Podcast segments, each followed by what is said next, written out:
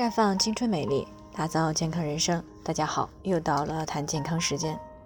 今天的主题呢是熬过的夜可以补回来吗？最近呢，听众马女士过来咨询，说自己平时有熬夜的习惯，晚上呢都是一点左右睡的，到周末的时候没有事儿的话呢，早上就使劲的睡。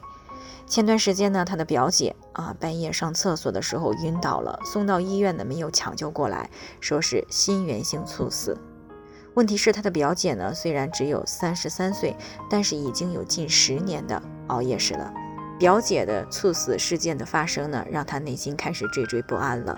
担心自己也会出现这样的情况。所以呢，他想知道自己平时熬夜，周末补补觉，能不能够把平时熬夜对于身体的负面影响给抵消掉。事实上呢，近年来长期熬夜的人越来越多。啊，至于熬夜的原因呢，无非就是加班、学习、打游戏、追剧、淘宝购物。排除必要性的加班，大多数人的熬夜呢，要么是经不住诱惑，要么就是觉得白天都是忙工作、忙孩子、忙家务，到了深夜时间才是自己的。熬夜呢，只是他们心理上的一种补偿。但是，无论出于何种目的的熬夜，长期的睡眠不足呢，都会给身体带来一系列的负面影响。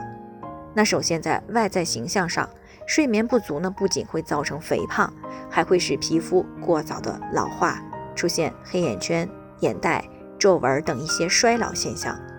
那在心理上呢，睡眠不足会让人经常的紧张、焦虑，甚至是情绪低落、烦躁易怒。从而呢，会使家庭以及社会当中的人际关系呢，时常处于紧张状态。那在生理上，睡眠不足呢，会造成血压的升高、消化功能下降、记忆能力下降、内分泌紊乱、月经不调，以及出现心血管疾病、糖尿病等问题，严重的甚至会诱发猝死事件。然而呢，这个虽然很多人都知道熬夜会影响到健康，但是因为短时间内没有对健康带来比较严重的后果，所以呢，该熬夜还是熬夜。这和温水煮青蛙的道理是一样的啊。当然了，也有像马女士这样的，不仅在思想上意识到了熬夜的危害，也想通过行动来弥补熬夜对健康的负面影响。那么，熬过的夜到底能不能够通过补偿性的睡眠来弥补呢？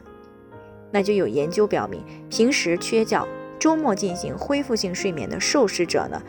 他的肌肉和肝脏的特异性胰岛素敏感性更差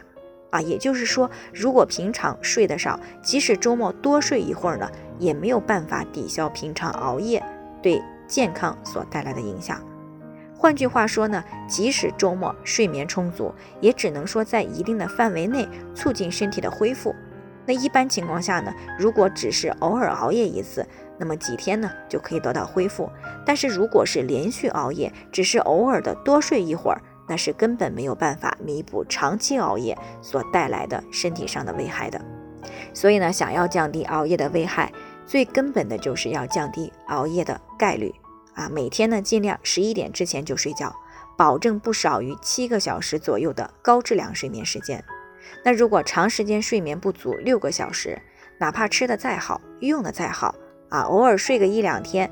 来补觉，那么也都是杯水车薪，不足以抵消长期熬夜所带来的健康危机。那最后呢，还是要提醒大家，不同的人健康情况都不一样，具体问题要具体分析。如果您有健康方面的问题想要咨询呢，可以关注微信“普康好女人”，添加关注以后呢，回复“健康自测”。啊，健康老师呢会针对个人的情况做系统的分析，然后再给出个性化的指导意见。这个机会呢还是蛮好的，希望大家能够把握住。今天的分享呢就先到这里，我们明天再见。